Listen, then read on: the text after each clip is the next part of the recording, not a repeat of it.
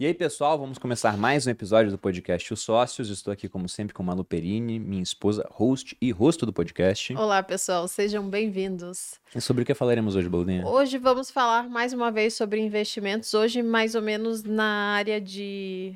Renda fixa. Renda fixa, eu ia falar. Exatamente. Uma área com a qual você está mais familiarizada, está mais acostumada? Diz que sim, né? Vamos ver. Você acha que sim? Vamos descobrir durante o podcast. Bom, e esse podcast aqui está dentro daquela série que nós estamos fazendo, convidando vários gestores de fundos de investimento que estarão presentes dentro da nossa Previdência, o Fundo Arca, que a gente vai lançar no começo de outubro. Inclusive, para você que está assistindo ou ouvindo o podcast, deve ter um link na descrição, ou para quem está assistindo aparecendo até na tela, um QR Code, para que você possa entrar na lista de espera. E também aproveito para convidar vocês para assistirem vídeos no meu canal. Fiz uma série, né? estou fazendo uma série de quatro vídeos falando sobre previdência pública, como que ela surgiu, por que está dando errado, sobre previdência privada, como escolher a previdência, VGBL, PGBL, tabela progressiva, regressiva.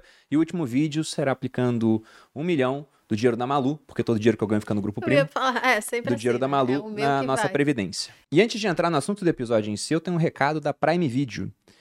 Eles lançaram há pouco tempo a série Os Anéis do Poder. Foi considerada a série mais cara da história. Foi um investimento de 465 milhões de dólares nos oito episódios da primeira temporada. Isso dá uns 2,3 bilhões de reais.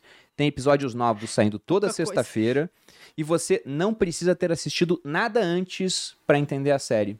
Então, para aquela pessoa que é um HD zerado sobre essa temática da Terra-média, o que acontece lá, você pode assistir essa série porque não precisa ter nenhuma experiência prévia com as histórias né, que envolvem o que estará lá dentro dos Anéis do Poder.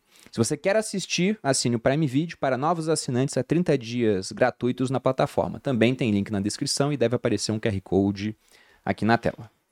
Agora apresentando o nosso convidado de hoje, pela primeira vez aqui no podcast Os Sócios, estamos com Arturo Profili, sócio fundador e gestor da Capitânia Investimentos, formado em administração de empresas pela FGV, especializado em finanças pela New York University, foi membro de diversos comitês e subcomitês da Ambima e Andima, com passagem pelo Bank of America e participação em diversas áreas como estruturação de mercado de capitais, focando no atendimento a grandes empresas e investidores institucionais nacionais e internacionais. Arturo, seja bem-vindo ao podcast Sócios. Obrigado, Bruno. Obrigado, Malu.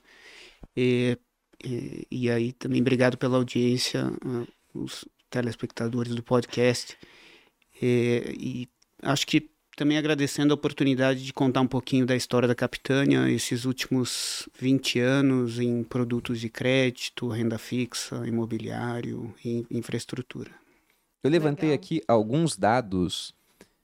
Tô com dois dados. Levantei aqui alguns dados de dois fundos. Capitânia Premium 45, fundo de investimento em renda fixa de crédito privado. A gente vai ter 8% da alocação global do fundo Arca lá. Rentabilidade dos últimos 12 meses de 12,64%. Desde seu início, em 6 de novembro de 2014, acumula uma rentabilidade de 109,51%, enquanto o CDI ficou em 88,99% e o Ibovespa ficou em 108,89. Então, um fundo de renda fixa que ganhou do Ibovespa dentro desse prazo. E o mais interessante, o fundo teve apenas quatro retornos mensais negativos desde a sua fundação, sendo que três deles entre março e maio de 2020, que era o ponto principal da crise do Covid. Em mais de 95% dos meses teve retornos positivos, sendo que em mais de 78% dos meses superou o CDI. E quer falar alguma coisa? Não, e a curiosidade é que esse fundo é destinado ao público em geral. E, enfim, o ticket de acesso bastante baixo, então Aham. Fundo bastante democrático. Eh, E já tem um histórico muito amplo e reflete bem como a gente gere recursos. E, e acho que um pouco dessa essa história que foi construída nos últimos 20 anos, acho que para eh, assim, para colocar alguns exemplos e, e informações. Eh, de lá para cá, mais ou menos os últimos 15 anos que foram os mais relevantes, a gente alocou recursos dos fundos que a gente gera em mais de mil transações diferentes. É, e aí já desinvestiu de 700. Então a gente deve ter hoje uns 300 investimentos em carteira. É, e, o- e eu acho que o, o importante talvez não tenham sido nem as transações que a gente investiu, mas as que a gente, na verdade, analisou e falou: olha, nesta eu não vou alocar capital, porque é, evitar erro é, enfim, bastante importante no, no- na questão de desempenho de longo prazo. Quase tudo, né? É muito mais sobre o que você não vai fazer do que o que você vai fazer de fato. Eu acho que em renda fixa até mais, sabia? É mais. Eu acho que até mais. Porque renda fixa, por exemplo, renda variável, você escolhe uma ação, se você escolher muito errado, você vai perder até 100% do que você investiu. Em renda fixa a mesma coisa, mas uma ação ela pode subir 100, 200, 300, 400, 500%. Em renda fixa geralmente o retorno ele está limitado. Pode ter uma dinâmica de marcação a mercado que favorece, mas não vai subir 500%. É, é bem complicado disso acontecer. Então, escolher bem em renda fixa é mais importante, na minha visão, do que escolher bem em renda variável. Isso. E tem É. outro fundo aqui também que a gente vai alocar, que vai estar dentro da Arca com 5% da alocação global do fundo. Lembrando que da Arca, 40% nesse primeiro momento está destinado para renda fixa, até aproveitando a conjuntura atual, falaremos disso aqui, que é o Capitânia Top Renda Fixa Crédito Privado. A rentabilidade nos últimos 12 meses está em 11,82. Desde o início, em 22 de agosto de 2011, o fundo acumula 164,75% de rentabilidade. Lembrando que essa rentabilidade já é líquida de taxa de administração do fundo, das taxas cobradas. O CDI no mesmo período deu 150,61, então ganhou do CDI. E o Ibovespa deu 108,01. O CDI ganhou do Ibovespa e o fundo ganhou de ambos. E da mesma forma que a gente viu no fundo anterior, apenas quatro meses negativos desde 2011, sendo três deles durante aquele período, o pico da crise do Covid. Bom, eu queria saber, Arturo, de primeira, como é que é a história na Capitânia? Como é que você se envolveu com o mercado financeiro e como que acabou abrindo a gestora? Então, vamos lá. É, Capitânia é uma empresa simples, com 30 e poucas pessoas, e metade dessas pessoas estão lá já há 20 anos, eu Bacana. inclusive, é, desde o primeiro dia.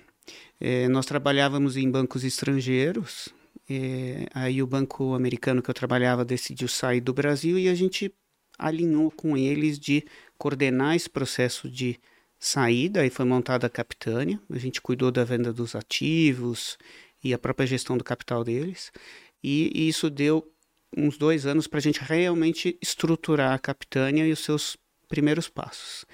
É, e aí, ao longo desse, desse caminho, que já, tem, assim, já temos 20 anos, é, a gente foi realmente construindo e aprendendo o, a, a, o que é uma gestora, em quais produtos a gente vai ser competente ou não, é, e, enfim, construindo veículos de acesso para diferentes públicos é, e, cons e construindo nossa equipe, não só os sócios fundadores, como as, as outras 20 pessoas que estão conosco é, hoje em dia. É, e em algum momento, ali pelo ano 2, a gente esbarrou no, eu diria, num aumento de atividade dos mercados de capitais, que eram as empresas, começando a circular mais por estes mercados, captando recursos. E aí a gente começou a ver que isso talvez pudesse ser um bom recheio para os fundos que a gente estava tocando até então. E, e, aí a gente começou a estudar mais sobre os fundos de recebíveis, que são os FDICs, as debentures, que são dívidas corporativas, é, mais tarde os fundos imobiliários, mais recentemente os CRAs, que são os financiamentos agrícolas, os CRIs, que são os financiamentos é, imobiliários, e enfim, a gente foi prospectando ativos para preencher esses fundos.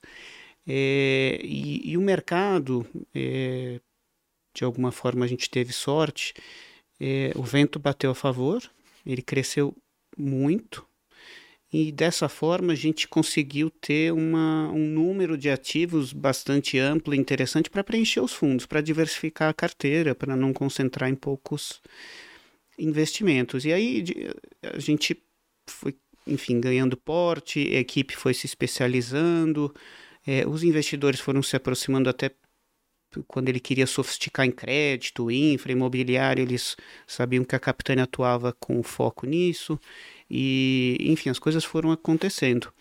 É, aí, a, só que lá atrás a gente tinha investidores mais de grande porte, fundos de pensão, é, vamos dizer, os fundos exclusivos de private. E aí, em algum momento, a gente começou também a ter produtos mais democráticos de varejo. Acho que o top, que você mencionou há pouco, deve ter uns 13, 14 anos de vida. É, o premium também tem uma vida bastante longa. É, a gente também depois entrou em previdência com algumas seguradoras. E é, também ao longo disso, o, a gente lançou alguns fundos que negociam em bolsa, que, que são os fundos isentos, é o fundo imobiliário, o FIAGRO, o fundo de fundos, o fundo de infra. Enfim, a gente foi cada vez mais tentando com que a, vamos chamar de tecnologia nossa, conhecimento, chegasse ao investidor final de uma maneira eficiente. Uhum. É, então a gente tinha os vários caminhos de acesso: previdência, fundo aberto, os fundos fechados e, e por aí vai. Então, meio que democratizando. E isso ajudou bastante no nosso crescimento. Para vocês terem uma ideia, a gente ficou 10 anos com um tamanho meio de 1 bi a 3 bi de patrimônio sob gestão, enfim, aí era uma gestora pequena média. Nos últimos cinco anos, não. A gente era conhecido e realmente pegou velocidade. A gente subiu de 3 bi para 27 hoje em dia. É, perguntar isso. É. Eu sabia que era mais de 20, não sabia o número exato. 27 bi sob gestão. A última contagem, 27, mas... Com 30 é... pessoas na equipe? Exato. A gente é quase tem... um bi por pessoa, é então. Quase... É, essa é uma das minhas metas, né? Vamos ver se a gente consegue ter eficiência para isso. Mas e, e aí o que, que a gente começou a fazer com esse crescimento? Deu espaço para a gente ter no, na carteira dos fundos os ativos, vamos chamar de tradicionais e básicos, de baixo risco. É, os de, que a gente chama de médio risco, que é o mid-grade, e os um pouco mais sofisticados, que são os high yield. Até porque, pelo nosso tamanho, a gente conseguia misturar um pouco de tudo. E isso deu muita eficiência para a gestora hoje em dia. Então, assim, qualquer coisa que nos apresentarem, fazendo sentido, tendo uma boa relação risco-retorno, a gente analisa com carinho e a nossa alocação é bem grande na transação. Então, isso deixou bem dinâmica é, a própria Capitânia. E algo curioso que aconteceu, acho que benéfico para os investidores, é que é, ao mesmo tempo que a Capitânia foi crescendo, outras assets especialistas em crédito, infra, imobiliário também foram se equipando, então esse mercado começou a ficar maior. É, ao ponto de que em algum momento mais para frente, o principal provedor de capital de médio e longo prazo para as empresas vai se tornar a soma das assets mais fundos de pensão e não mais os bancos. Então essa curva de alguma forma, lá na frente isso vai acontecer. Que é muito do que aconteceu lá fora. Você pega as gestoras de grande porte, é, elas, nós temos carteiras de ativos gigantescas. Então, é, são, são bancos não sendo bancos. É, e isso é um pouco do que está acontecendo. Até porque o banco tem algumas questões de é, regulatórias e, e da própria é, funding, base de capital, que impede ele de ter ativos muito longos em carteira. Isso é um pouco diferente. As gestoras não, elas procuram ativos um pouco mais para médio e longo prazo. E aí, como curiosidade, é, esse dinheiro, o, por exemplo, hoje os 27, é, eles não ficam parados, a gente não preenche e fica quietinho lá, a gente entra nas transações, depois vende as transações, e então o nosso desembolso anual hoje é 10 bi, então a gente sabe que o ano que vem a gente vai entrar e a gente vai ter que alocar 10 bi em umas 80, 100 transações. Então a gente já sabe, é uma máquina que tem que funcionar perfeitinha, é, inclusive para não forçar a gente a comprar ativos que não sejam de boa qualidade. Bom, até entrando nessa parte do fundo de investimento, porque quando a gente traz aqui um, um gestor de renda variável, muita gente já fala: para que, que eu vou pagar um gestor para fazer o que eu posso fazer sozinho. Eu posso comprar as minhas ações. Geralmente é a visão principalmente do pessoal mais jovem e que está começando em bolsa, né? O pessoal que vai ficando mais velho entende que, mesmo que você pague uma taxa, tem um alfa sendo gerado ali quando você escolhe um bom fundo de investimento. Quando se fala em renda fixa, então, o pessoal pensa: nossa, mas eu pego um CDB na corretora, eu pego uma debenture na minha corretora. Qual você acha que é a grande vantagem para o investidor pessoa física na hora de selecionar um fundo ao invés de querer fazer isso sozinho? Olha, tem alguns aspectos que são bem tangíveis até. É, por exemplo, nossa carteira hoje tem 300 papéis. E a gente diariamente é, mede a febre dos pacientes. Vê se cada transação está direitinho ou não. E se tiver uma mínima febre, será que dá para eu vender a um terceiro esse papel? E esse processo de monitoramento dessas carteiras, ele é muito trabalhoso. Então, hoje eu tenho 15 analistas, cada um cuida de 20 e poucos ativos, é, e também cuida da busca de novas coisas, tá? É, então esse processo de acompanhar é trabalhoso e se realmente a febre virar algo mais problemático, é lidar com a situação é ultra, é, enfim, o investidor ele não vai conseguir, é, por exemplo, é, numa assembleia que está tratando de uma transação, o próprio investidor é, ir lá na Assembleia e votar para se defender ou não, para renegociar a transação, tá? Então, essa, assim, é uma questão, é, é prevenir, é, assim, prevenir problemas, identificar os problemas logo no início, tá?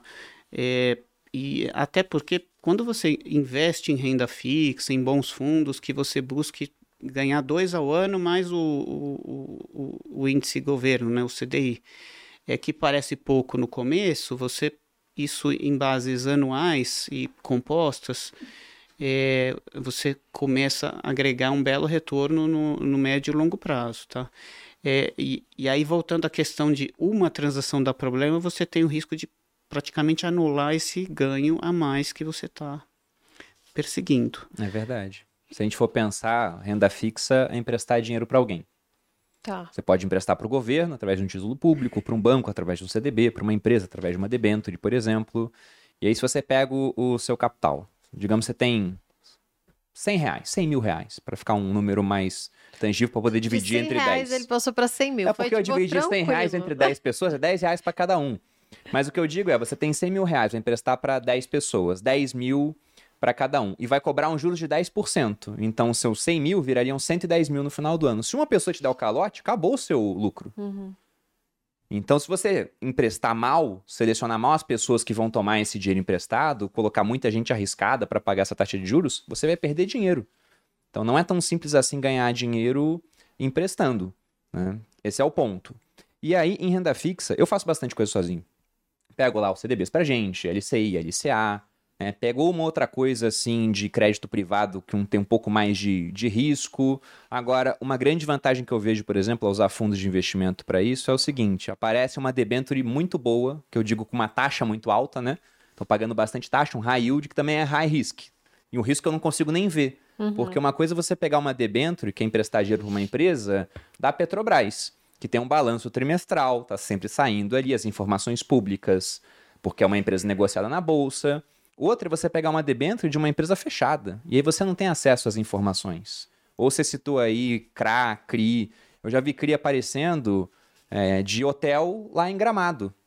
Um hotel até bom, que a gente já ficou já, mas qual a informação que eu tenho, além de saber que o travesseiro é ótimo e o café da manhã é sublime? eu não sei. Então fica complicado de saber se realmente aquele risco ele vai compensar no final das contas. Então nessa hora, eu prefiro usar uma equipe que eu vou remunerar através de uma taxa, mas está composta por pessoas muito boas, porque no caso da Capitânia 27 bi sob gestão é muito dinheiro, então você consegue atrair cabeças brilhantes que vão olhar para aquilo o dia inteiro.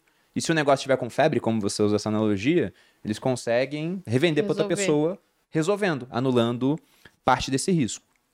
É, e, e tem, um, tem um, um ponto curioso que é quando você começa uma gestora, de repente o fundo que você monta tem alguns poucos ativos, tem 10 ativos, 20 ativos, e aí se você tiver um, uma perda em um deles, realmente aí você compromete o resultado dele pelo ano, vai. Perdeu 5, 10%, meio que você perdeu o CDI no ano. É verdade.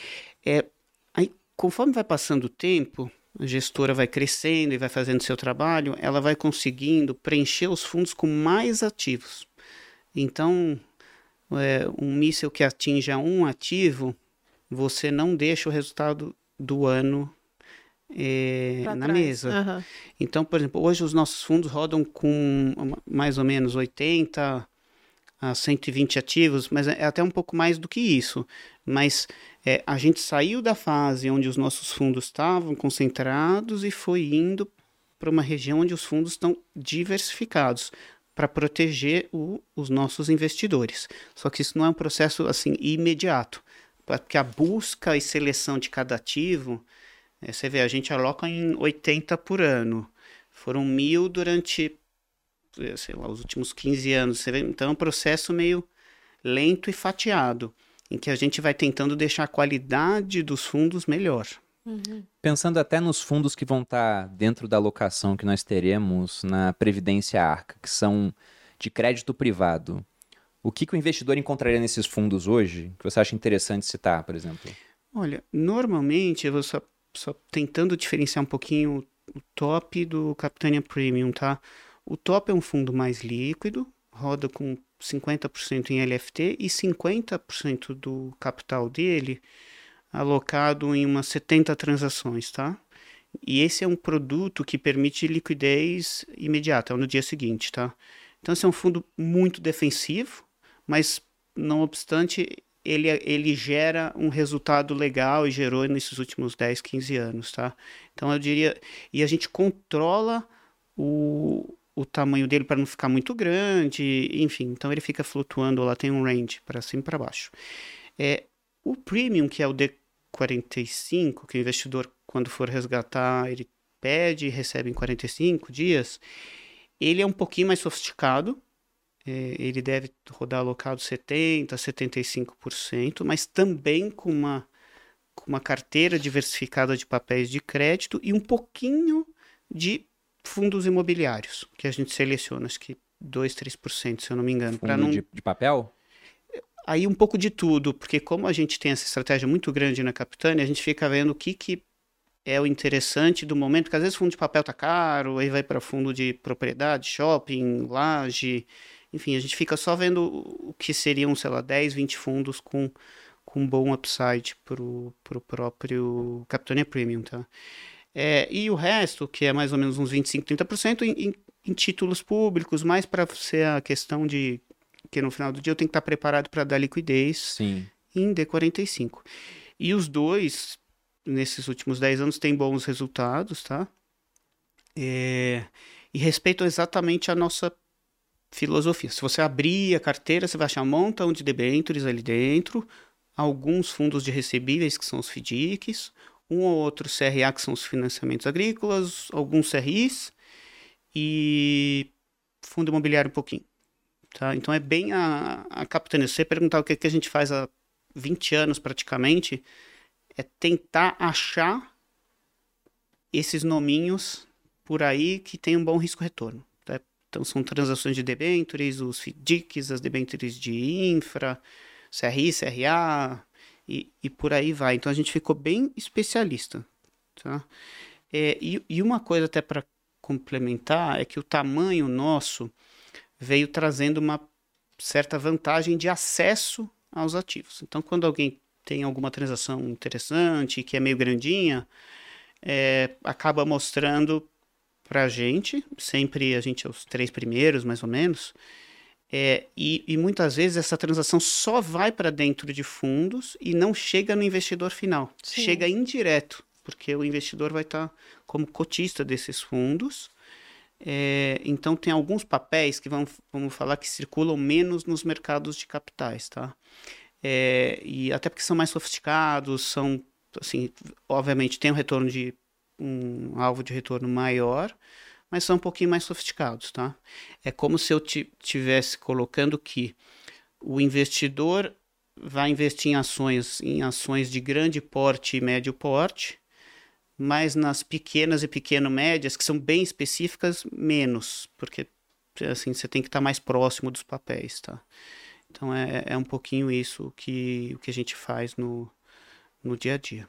Bom, o Arthur falou algumas siglas. Você conhece todas, Boludinha? Debenture, eu, eu sei um pouco, mas tá, é legal Eu vou pedir para ele explicar algumas, mas, por exemplo, no fundo aqui, o Capitão Prêmio, ele falou de LFT, LFT é o nome antigo do que a gente encontra hoje, né? Se você for acessar pelo Tesouro Direto, é o Tesouro Selic, é um título público pós-fixado. Então tem bastante para dar liquidez para o investidor, inclusive por isso que a gente tem no fundo da Arca, porque a liquidez lá, se eu não me engano, está em D mais 7, então a gente tem que estar tá pronto para devolver o dinheiro do investidor em um prazo curto, por isso tem uma alocação nesse fundo. E depois a gente vai para os outros para acessar produtos mais sofisticados, como o Arturo falou. O Howard Marks, que acho que é um cara que estou citando bastante aqui no podcast no final das contas, uma vez ele mostrou os princípios dele para alocar capital. E um dos princípios era participar apenas de mercados ineficientes, tirando em situações exponenciais aí que acontecem a, a, cada frequência de alguns anos, que é quando o mercado cai muito, porque na visão dele não basta comprar coisas boas, tem que comprar bem, quando os preços estão baixos. Mas por que ele tinha essa ideia de participar de mercados ineficientes? Porque ele falava: olha, um mercado acionário, ainda mais o americano, que é onde ele está presente, e ele tem muito dinheiro para alocar, então não consegue ficar pegando mercados pequenos, ainda mais quando você pensa que ele tem centenas de bilhões de dólares para alocar e vem para o real, isso multiplica por 5 ainda. Sim. Ele fala, em mercado onde tem muita gente olhando, não tem tanta oportunidade. Se o cara tá vendo Apple, ele tá fazendo conta de Apple para ver o quanto vale a empresa o dia inteiro. Então vai estar tá mais ou menos num preço justo. É muita informação, muitos participantes, baixos custos de transação. Então ele procurava mercados ineficientes. E se a gente entra nessa renda fixa de crédito privado, é um mercado ineficiente, tem pouca gente participando. Eu até citei que o investidor pessoa física pode pegar algumas coisas sozinho na plataforma da corretora, mas não vai pegar com a mesma taxa que o fundo pega. Uhum. Porque quando aparece na plataforma, sei lá, você vai olhar é, no site da Ambima quanto é que era a taxa, era IPCA mais 5, lá vai estar IPCA mais 4,5, porque o pessoal já pegou uma partezinha para eles. Afinal, eles estão distribuindo, eles querem ganhar alguma coisa também. O fundo não. Você paga uma taxa, mas pega uma rentabilidade mais alta no final das contas. Mas pensando em siglas, para quem já viu o podcast Os Sócios aqui, é, os últimos episódios, a gente já falou de CRI, já falou de CRA, mas acho que é o primeiro gestor que a gente trouxe aqui que fala de um FDIC. Teria como explicar o que é um FDIC? Claro. É, nós hoje, é, no, nas carteiras da Capitânia, nós temos alocação em 40 diferentes FDICs, e aí se você somar essas alocações, dá uns 2 bi mais ou menos, tá? É um investimento que a gente gosta muito.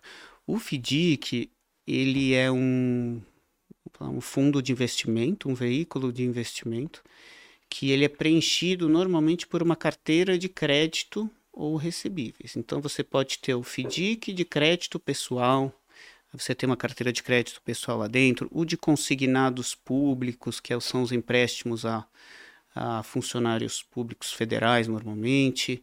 Aposentado chama-se consignado INSS, os recebíveis de cartão de crédito, é, empréstimos a pequenas e médias empresas. Então, cada FDIC, normalmente, ele vai ter como se fosse uma especialidade, tá? Ele não mistura essas categorias de crédito. Hum. É, então, assim, é, então, tem os FDICs de cartões, tem os de consignado, tem os de CDC veículos, que são os financiamentos de aquisição de veículos, e lá naqueles 40 que a gente tem de diferentes alocações na Capitânia, é, a gente deve ter umas 20 e poucas subcategorias.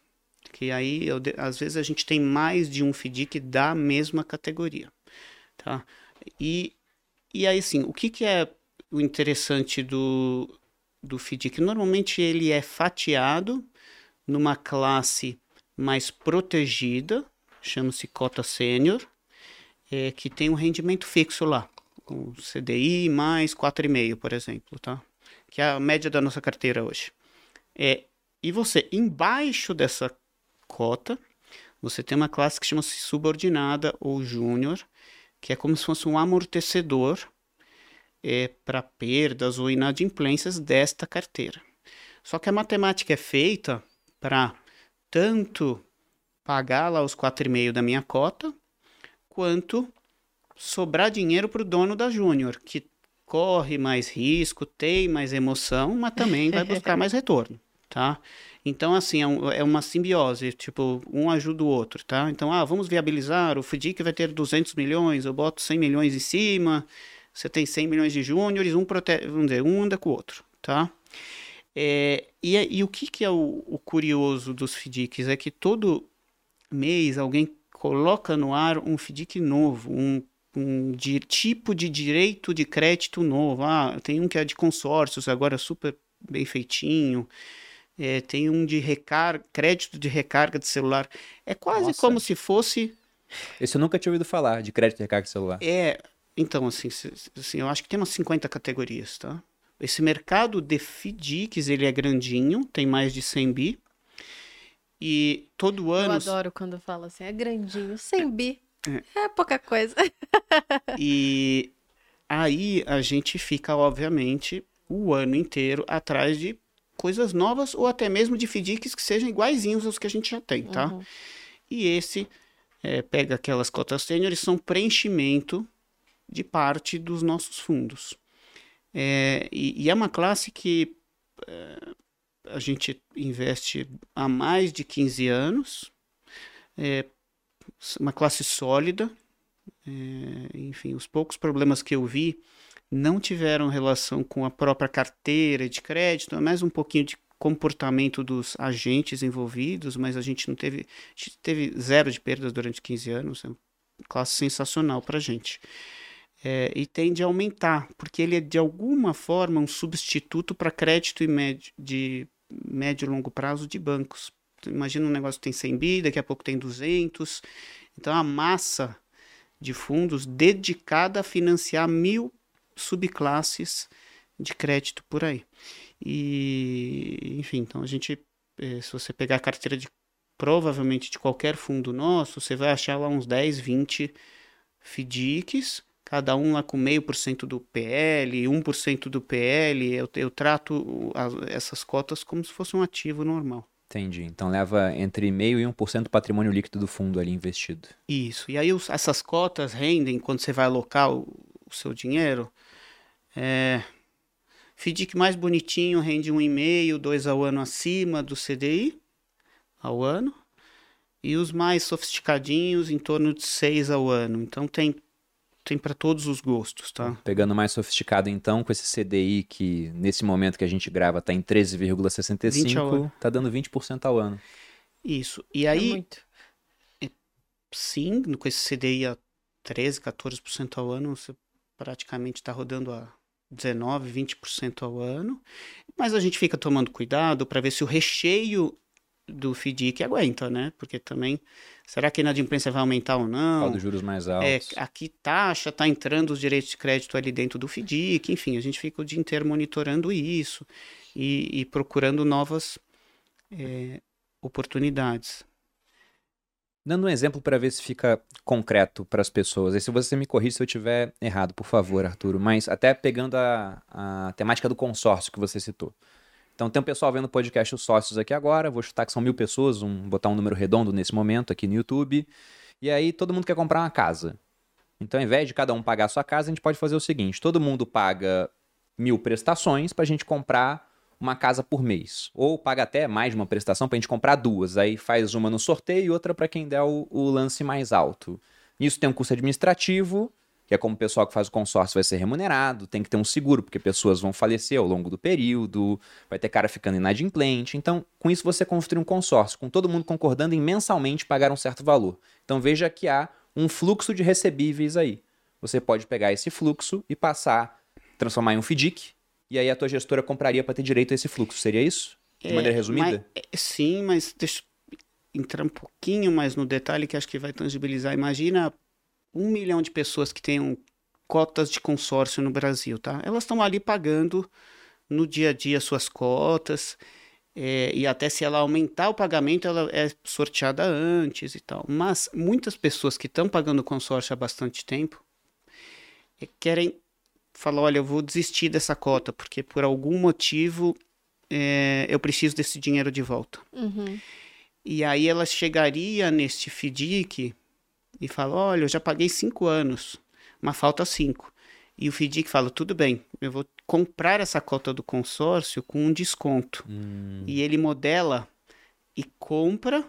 E aí é quase como se o FDIC virasse o o participante no consórcio. Entendi. E, e ele dá liquidez para o cara comprando por um preço mais baixo para ter acesso a esse ativo que vai ter um valor bom ele. Então tem uns dois, três FDICs que atuam nesse, que é um nicho bem focado assim, né? Uhum. Cada FDIC tem de 50 a 200 milhões, não é algo assim enorme, mas é, é O patrimônio de vocês sob gestão hoje é pequeno, né? Esse exemplo. É, é, é, porque assim, cada vez que eu faço uma locação, hoje em dia, são dos 50 milhões a 200. Então, eu tô olhando alguma coisa, tem que ser no mínimo 50, que para pagar o nosso tempo, uhum. enfim, para ir atrás e porque senão fica muito pequenininho em relação ao que a gente gere. E aí um, um outro insight que acho que vale a gente é, é, conversar um pouquinho é o seguinte: imagina que na bolsa existem 400 empresas listadas, tá? Aí você pega talvez umas 100 são consideradas aquelas impecáveis, tá? Que o pessoal chama de high grade, que de repente você pode comprar o papel de renda fixa que não vai dar problema algum. O CRA, debênture de infra, que não tem problema, perfeito.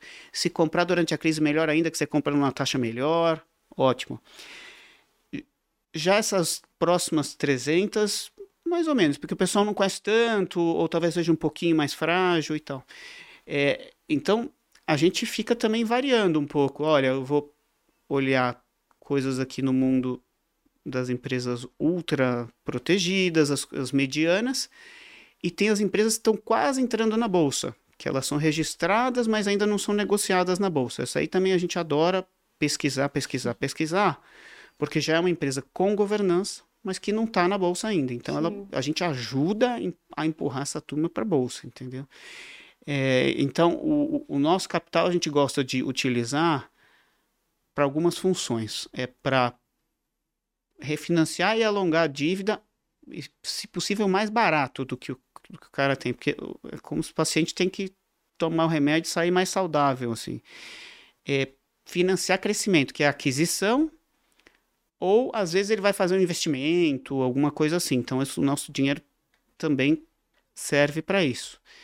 É, e então tem que ser pró desenvolvimento da empresa, porque aí alinha bem os interesses entre nós como provedor de capital da empresa, fica todo mundo feliz, a gente vamos todo mundo de mãos, mãos dadas e, e aí a gente é, faz com que a empresa fique mais robusta. Então a gente tem que identificar empresas que estejam quase numa fase de transição, assim, tá ficando bonita, mas ainda não é, mas e, e vamos embora, vamos ajudar. É, então, assim, deu muito certo isso. A gente fez dezenas e dezenas e dezenas de desembolsos assim. Você quer comprar a Miss Paraná antes dela virar Miss Brasil? Exatamente. É, resumido, exatamente. A gente fica procurando um monte de empresa que já fez a lição de casa, por algum motivo ainda não é ultra conhecida, e mas vamos ajudar isso aí a, a virar. E quem nos ajuda nesse papel é, é, imagina todos os grandes bancos, os médios, os pequenos, as securitizadoras, as boutiques e advisors ficam o dia inteiro conversando com a gente, entre aspas, apresentando os casos de investimento. Sim. E aí a gente fica discutindo o dia inteiro e dando opinião, e aí muda isso, muda aquilo, até a gente a gente sai lá de 20 transações, sobraram essas quatro que são boas. E vamos embora. É, então, processo contínuo. E agora entrando um pouco nessa parte macro, porque quando a gente fala de renda fixa, e tem muita gente que assiste aqui o podcast Sócio já investe, o pessoal geralmente fala, ah, renda fixa está pagando bem agora, mas daqui a pouco a inflação já está caindo, os juros vão cair, e a gente vai ver uma renda fixa pagando menos. E alguns, inclusive, começaram a investir naquela época onde a Selic caiu até 2%.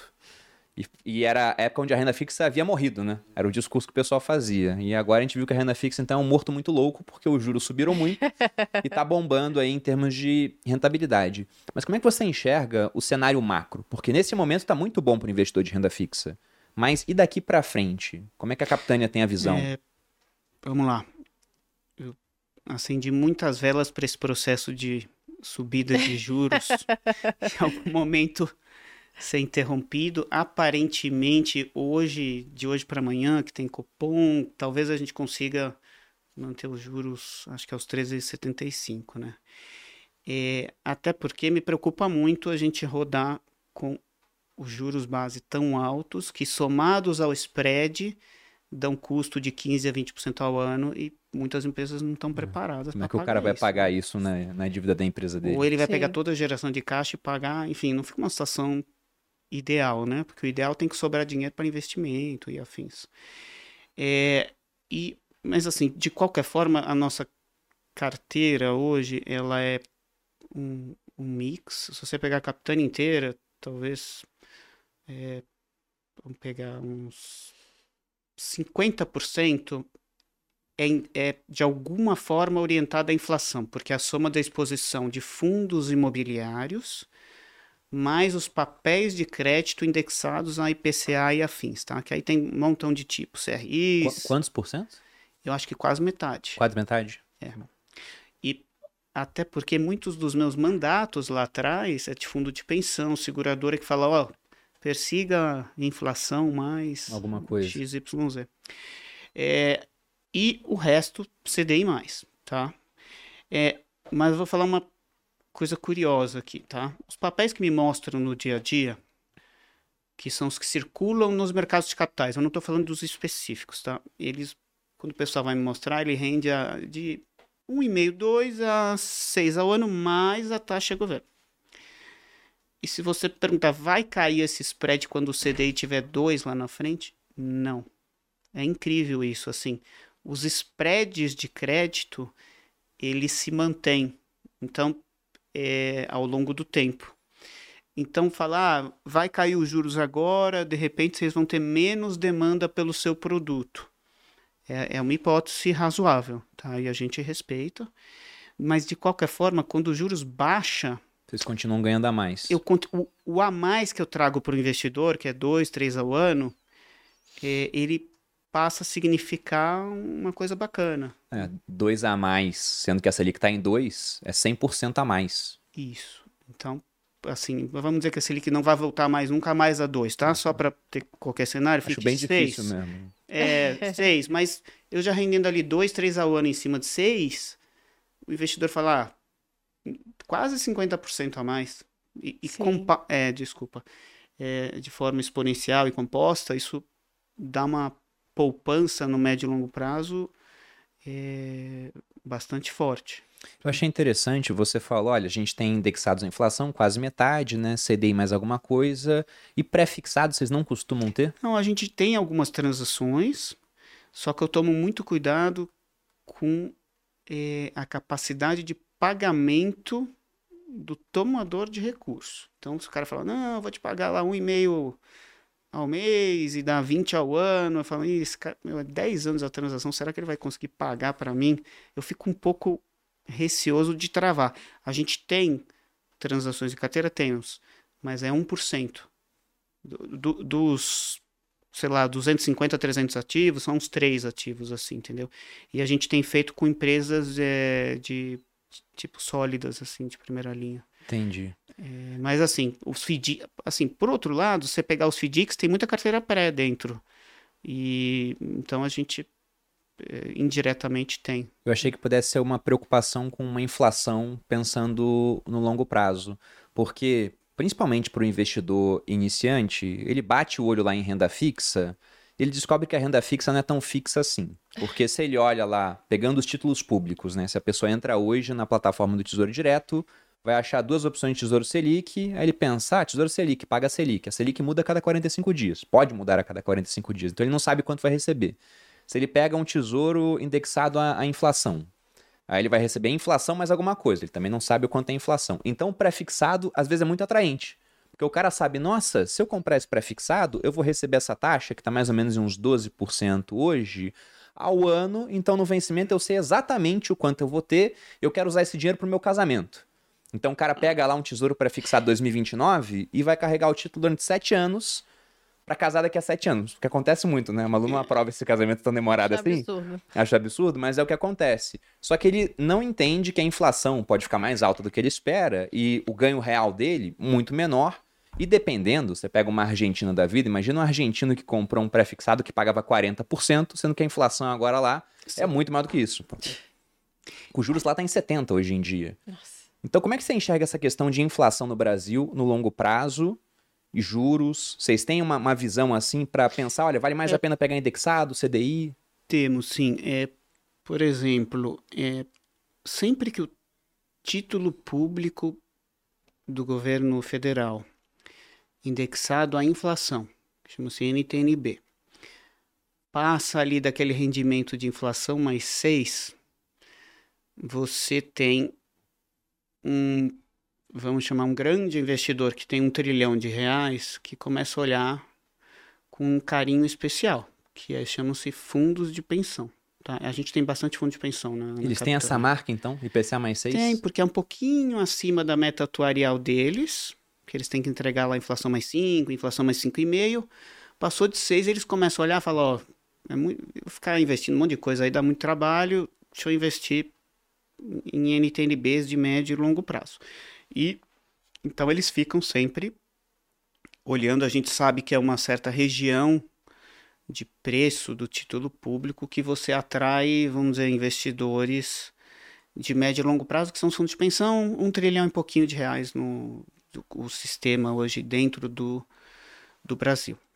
É, e, e, e, assim, e para gente que, que quando chega nessa região acima de 5, você soma o spread das transações que a gente faz, que é o prêmio adicional, é, dois, três ao ano, você começa a achar transações a nove ao ano. Então eu falo, nossa, isso aqui não vou perder dinheiro de jeito nenhum, entendeu? Inflação mais nove. Inflação mais nove, prazo médio do papel, o prazo total 10 anos, prazo médio 5 anos, enfim, deixa, vamos que vamos, entendeu? Porque alguma hora o país acalma. É o que a gente espera. É. Não, mas tá acalmando um pouquinho. Não, é verdade, concordo com você. É. E, e aí, assim, o mesmo acontece para taxa pré. A gente pegou ela atingindo sei lá, três meses atrás, talvez, o, as taxas pré de médio e longo prazo atingiram 13,5, que é o, enfim, acima do tal do 1% ao mês, do 1,1%. É, então, também ali é difícil de perder dinheiro. Mas qual o problema também de investir em taxa pré? É o que você estava colocando, é, é talvez seja mais para um gestor de recursos, porque investi a 13 ao ano, aí daqui a pouco baixou para 11, vou, vou sair dessa posição e zerar. Porque ficar no dia a dia segurando isso é muito volátil. Sim, o cara que ele investe a 13, quando a taxa cai a 11, ele tem um ganho com marcação a mercado. Os juros caem, o preço do título sobe. É um raciocínio um pouco mais complicado no detalhe, mas tem vídeo no meu canal, quem já fez o vídeo de renda também já conhece essa, essa questão de marcação a mercado, mas o gestor ele busca ganhar com esse movimento de queda das taxas. Você acha que vai acontecer agora esse movimento? Vocês é... estão preparando para ganhar dinheiro Não, com isso? O, assim, a gente já veio, porque a gente, é, na verdade, ao longo de crises, a gente é muito mais net comprador porque os nossos investidores, grande parte, pela mais da metade, são de longo prazo. Então, tudo que tiver de coisa interessante, a gente vai comprando. É, o engraçado, por exemplo, os três meses e meio para quatro meses no começo de 2020, teve a crise de liquidez, é, enfim, vários gestores tendo que diminuir de tamanho, resgates e tal. É, ali a gente ficou comprando sem parar é, para todos os fundos, exceto o, o top, que perdeu um pouco de tamanho, porque é o fundo de liquidez, o pessoal pode o pessoal pedir tirou. resgate. É, para todos os outros fundos, a gente foi para a alocação máxima, porque eram empresas muito boas, os papéis estavam sendo negociados num spread que fala, olha, tá, tá interessante de comprar. É, então, em, vamos dizer, em crises, você tem oportunidade. É, e o que a gente tem sentido é que o, as empresas continuam num movimento de diversificar fontes de recursos. Então, ela tem, as empresas vão continuar a ter sua relação com os top 10 bancos, certeza absoluta. Se possível, acessar linhas de longo prazo com BNDES, Banco do Brasil, Caixa, agências de fomento, sim mas também estão circulando mais nos mercados de capitais. Então, é, o número de que chama-se emissores ou tomadores de recursos nesses mercados só tem aumentado. E isso é muito bom para a gente, porque você tem mais oportunidades de diversificar a carteira do fundo. E, e aí tudo isso, o que a gente está conversando hoje, é, é a mesma tecnologia, prática e jeito de fazer dos fundos de previdência que a gente começou é, já lá atrás. É, confesso que a gente não conhecia muito o que, que era a Previdência e o seu potencial. É, hoje em dia é um tri de reais, aí você tem acho que uns 10% na mão de os que são ditos independentes e os 90% na mão dos top 5, talvez. É, e aí a gente foi aprendendo sobre qual é o formato do produto, como é que é a legislação, o que, que eu posso comprar, será que eu tenho a mesma liberdade de gestão dos outros produtos que eu tenho, como é que é o comportamento do investidor, é, é um fundo que resgata no curto prazo, mas o investidor acaba ficando por muito mais tempo ali. Verdade. Então é, é, é, interessante. Então a gente foi, é, inclusive, aumentando as parcerias com alguns, algumas seguradoras, né? É, e então foi um aprendizado nosso ao longo desses desses anos. A gente pegou um porte interessante em previdência e enfim, a gente só tem aprendido. É, o brasileiro acho que ele está acordando para para as previdências e como você disse independentes, né, feitas por gestoras, porque tem bastante dinheiro em previdência, mas são previdências ruins. É aquela do bancão que cobrava uma taxa de 3, 4% ao ano. Essa taxa agora está reduzindo, felizmente, mas que tinha umas taxas que não existem nas independentes, que é, por exemplo, taxa de carregamento. Lembra que quando a gente fez a nossa primeira previdência, Quer falar, amor? Não, eu ia dizer isso, que na minha cabeça, antes, Era um é, previdência era ruim, não era bom. Era ruim. Quando a gente fez a nossa primeira previdência, eu fui militar durante 11 anos. E aí me falavam, ah, tem previdência privada. Aí eu olhava aquela explicação que fala, ah, você pode reduzir 12% da renda tributável, mas só se você faz declaração completa. Daí eu pensava, para mim não vale a completa, não tenho nada para deduzir lá, então eu faço a simplificada. Aí depois eu fui ver, fazer uma simulação e vi que valia a pena fazer uma previdência para fazer a completa e retornaria dinheiro para mim. Aí eu fui olhar as previdências, era assim, era 3, 4% de taxa de administração ao ano, tinha previdência que eu olhei no Banco do Brasil da época e para eu mandar dinheiro eles cobravam 5%. Para eu mandar dinheiro, eles cobravam 5%. Ou seja, se eu mandava 100 reais, 5 ficavam para eles. E se eu fosse retirar antes, porque alguma coisa aconteceu, me cobravam mais 5. Aí com o tempo eles iam tirando essa taxa, até que, se eu não me engano, depois de 5 anos não tinha mais taxa. Hoje, felizmente, é raro de encontrar previdências que tenham taxa de carregamento. Mas se você participa de uma previdência mais antiga, talvez tenha lá. Né? E um outro ponto é que se for pegar performance, enquanto a gente vê a performance dos fundos de vocês ganhando do referencial comparativo, do CDI, ganhando até em bolsa, os dois que a gente citou aqui, que a gente vai alocar, você pega um monte de previdências que tem bilhões sob gestão e os caras estão perdendo para o CDI ano após ano. Agora que o juros está alto, né, tá 3,65 o CDI, essa previdência vai estar tá dando, sei lá, 10% ao ano, o investidor que não acompanha o que está acontecendo pensa, nossa, a previdência é boa. Só que você olha no longo prazo, está destruindo o valor. Ele ganharia muito mais se comprasse o produto mais conservador de um banco, aí, que é um CDB com liquidez diária, ganharia mais do que na Previdência no final das contas. Então, o que a gente espera ver com o lançamento da nossa Previdência é muito dinheiro saindo de previdências ruins para nossa ou para outras previdências. Porque se você assistir a série de vídeos lá no meu canal, você vai ver. Talvez você não queira investir com a gente, mas vai aprender a sair de uma previdência ruim para escolher uma boa no final das contas. É, mas né? tem, um, tem um fator adicional que o modelo que vocês estão criando, vocês ficam com o papel de curadoria, seleção é, do, assim, da cesta de fundos Sim, ali. Fundo então você fundos. fica como embaixador do investidor final. Então, se eu não tiver, se a Capitânia não tiver performando adequadamente, vocês vão fazer um programa de realocação.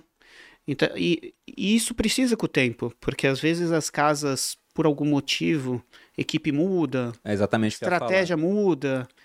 É, Não é o caso de vocês, mudam. estão há 20 anos com a mesma equipe, né? Não, mas eh, ninguém é perfeito. É, assim, precisa de gente em cima observando e é como se fosse uma camada de proteção para o investidor final. Porque senão ele fica lá e fica solto o produto e tal, enfim. Então tem que ter sempre um é um gatekeeper, uma, vamos dizer, um defensor né, da ponta final, é selecionador. E aí isso é interessante, porque você vai inclusive cobrando. Tipo, olha, performou bem, legal, por quê? Ou performou mal, por quê? Então, isso é importante nós gestores sabermos que tem gente observando, entendeu? Sobe a barra, sobe a qualidade. E agora entrando num ponto da seleção de ativos.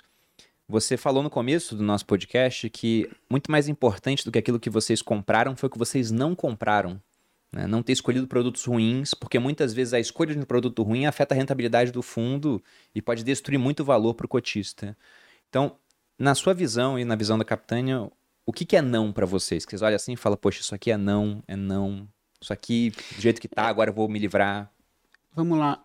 É, a gente por uma questão de é, entendimento do que a gente sabe ou sabia fazer, a gente sempre procurou alocar dinheiro em transações que, uma vez na carteira dos nossos fundos, elas sejam bacanas o suficiente para serem vendáveis a um terceiro, tá? Então imagina que eu comprei uma debênture, um CRI, CRA, é, o o ponto de teste é depois de algum tempo, três meses, seis meses, se eu ligar lá para outro gestor, ou oh, compra um pouquinho aqui de mim e tal. Se, se isso não funcionar, significa que de alguma forma ali atrás o processo meu de seleção errou um pouquinho, entendeu? Porque são pouquíssimas as transações que a gente faz e fala, vou entrar e ficar até o vencimento quietinho e pronto, entendeu? É, não é nossa filosofia. Eu gosto de entrar, tal, vende um pouco para testar se os outros acham a mesma coisa que eu. Então, esse é um, é um princípio que a gente usa para todos os investimentos. Tá? Então, você viu assim, ninguém quer comprar, deve estar algo errado com isso. Onde eu errei. Fato.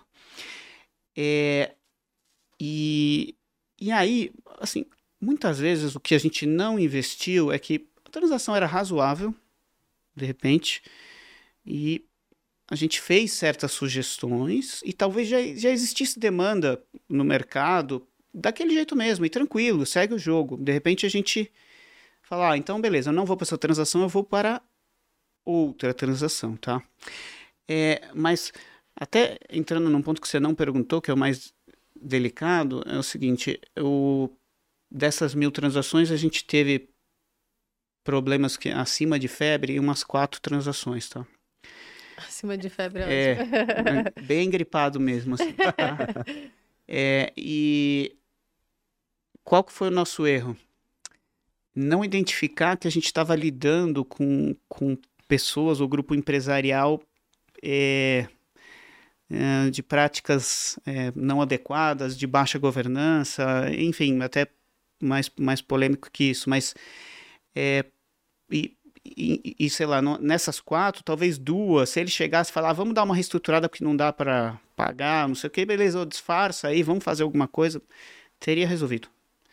Mas não, os empresários viraram a chave e partiram para litígio jurídico. E litigar no Brasil, é, você pode não ter razão, mas você consegue liminar, primeira instância, segunda instância, uhum. terceira, você arrasta por não sei quanto tempo e enfim, aí o. Vai receber o dinheiro sei lá quando. É, exato. se for tentar vender, vai estar com o preço lá aí embaixo. Aí o pessoal que está olhando comprar. a distância falou: isso aí tá esquisito, isso não vale uns 10 milhões, isso aí deve valer 2, enfim, começa uhum. toda uma polêmica.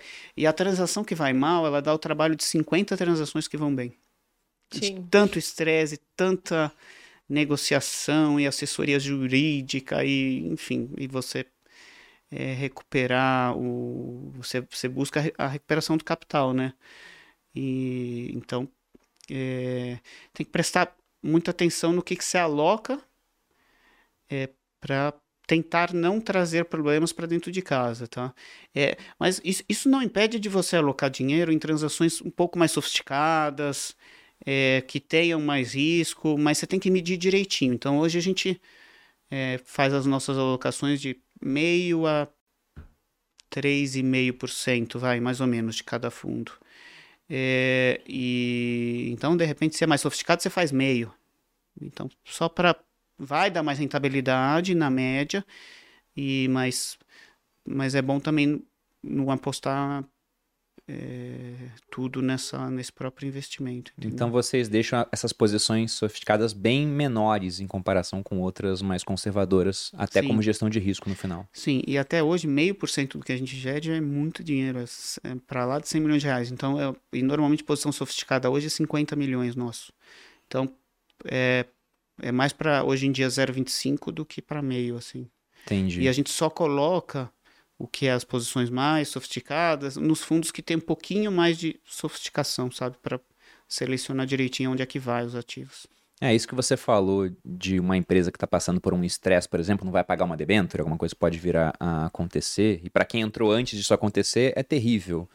É, mas pode ser que depois até seja uma coisa boa se aquilo fosse desenrolar. Eu lembrei do Howard Marks, uma vez ele dando uma entrevista, e o pessoal perguntando, ele era famoso por comprar dívidas de empresas num alto grau de estresse, né? que talvez até viessem a quebrar. Aí o que ele dizia é que a empresa era tão odiada pelas pessoas que estava tão barato que mesmo que muita coisa desse errado, valeria a pena comprar aquilo que ele provavelmente ganharia dinheiro.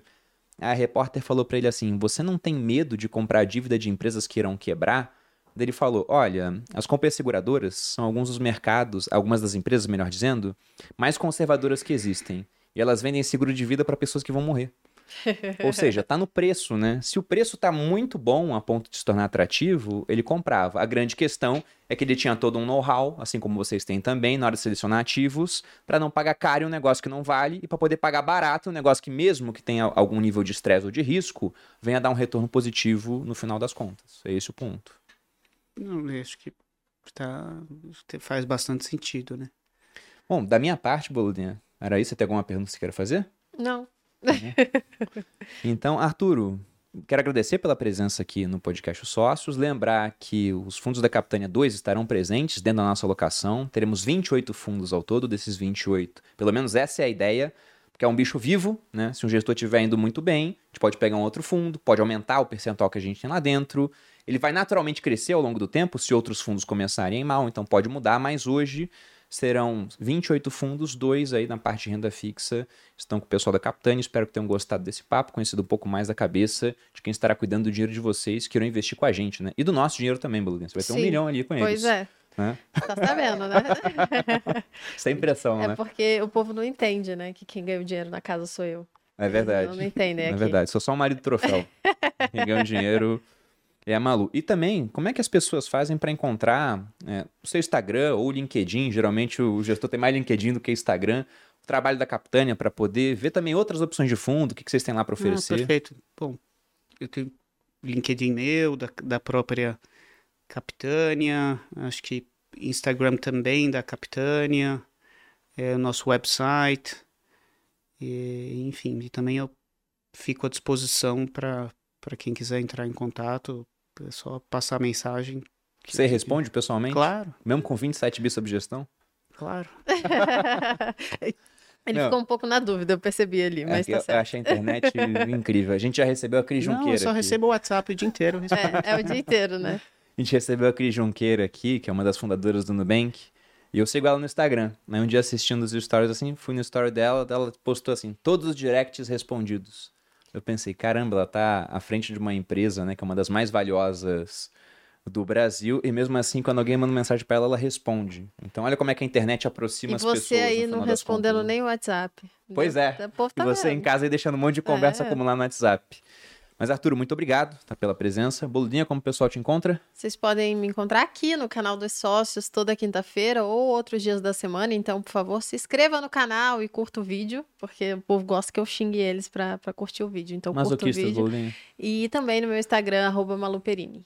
Vocês me encontram no canal do YouTube Você Mais Rico, tem vídeo toda segunda e quarta. Volto a lembrar a questão de assistir os vídeos que a gente vai fazer sobre previdência privada. No Instagram, Bruno Adeline Perini, e aqui no podcast Os Sócios, semanalmente. Espero que tenham gostado do episódio. Nosso convidado, muito obrigado. Espero que volte mais vezes. Grande abraço e até a próxima. Beijos. Tchau, tchau.